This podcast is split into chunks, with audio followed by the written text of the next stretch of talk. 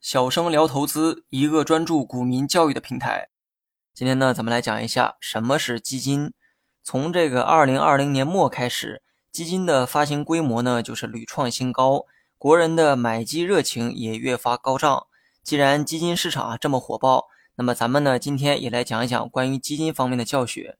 同为证券市场，多理解一个知识点，总归呢没有坏处。那么咱们先来了解一下最基本的一个问题。到底什么是基金？按照惯例呢，先看一下官方的解释。广义上的基金是指为了某种目的而设立的具有一定数量资金的机构投资者。换句话说，所有广义上的基金都可以用这句话来进行解释。但我今天要讲的可不是什么慈善基金、助学基金等等，而是投资基金。对，就是你理解的那个基金。如果你的这个文字能力啊比较强，其实从刚才的定义中就可以理解基金的含义。但是呢，为了照顾到所有人哈，我还得用大白话解释一遍。基金呢有两种概念，它既可以指基金公司，也可以指基金产品。那么我们平常说买基金，其实啊就是指基金产品，而这个产品呢就是基金公司生产出来的。这个生产呢打了个引号哈，严格来讲是被设计出来的。那么如何简单理解基金背后的逻辑呢？很简单。就是一群不会投资的人把钱交给会投资的专业人士去投资，这个啊就是基金背后的逻辑。接下来呢，我再举个例子说明一下完整的流程。假如说小明就是那个专业人士，他呢很擅长做投资。某一天，他注册成立了一家基金公司，同时呢招募了一个专业的团队。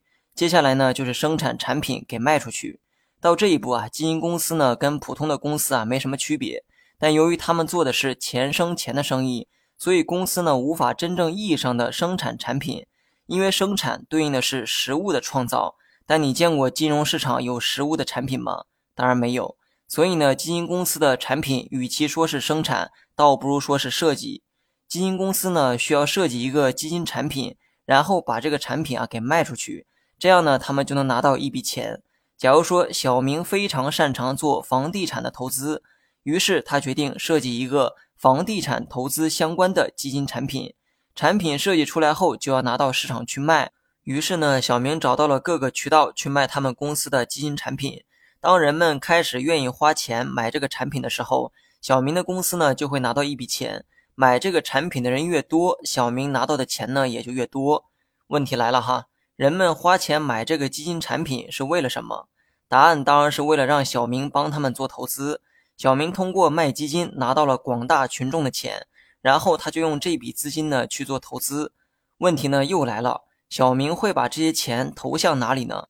答案当然是房地产，因为当初他设计的就是关于房地产投资的基金产品，而买他基金的人呢普遍也都看好房地产的发展，所以呢才买了小明公司的基金，希望通过小明的投资帮助他们赚取收益。了解了以上的流程，你也就明白了基金的运作原理。其实呢，就是开头讲过的那句话：一群不懂投资的人把钱交给专业的人去做投资，这个啊就是基金的原理。那么有人呢可能也会好奇哈，专业的人帮你做投资赚到的收益再分给你，那这些专业的人他又赚什么钱呢？答案是辛苦钱，也就是管理费。人家呢帮你做投资，而你每年需要支付一定比例的资金。作为报酬啊，给人家，那么基金公司赚的就是这笔钱，也就是收了你的辛苦钱，然后帮你做投资，投资赚到的差价则全部归你。当然了，如果投资的结果啊是亏损，你也只能自认倒霉，人家的这个辛苦钱可一分不能少。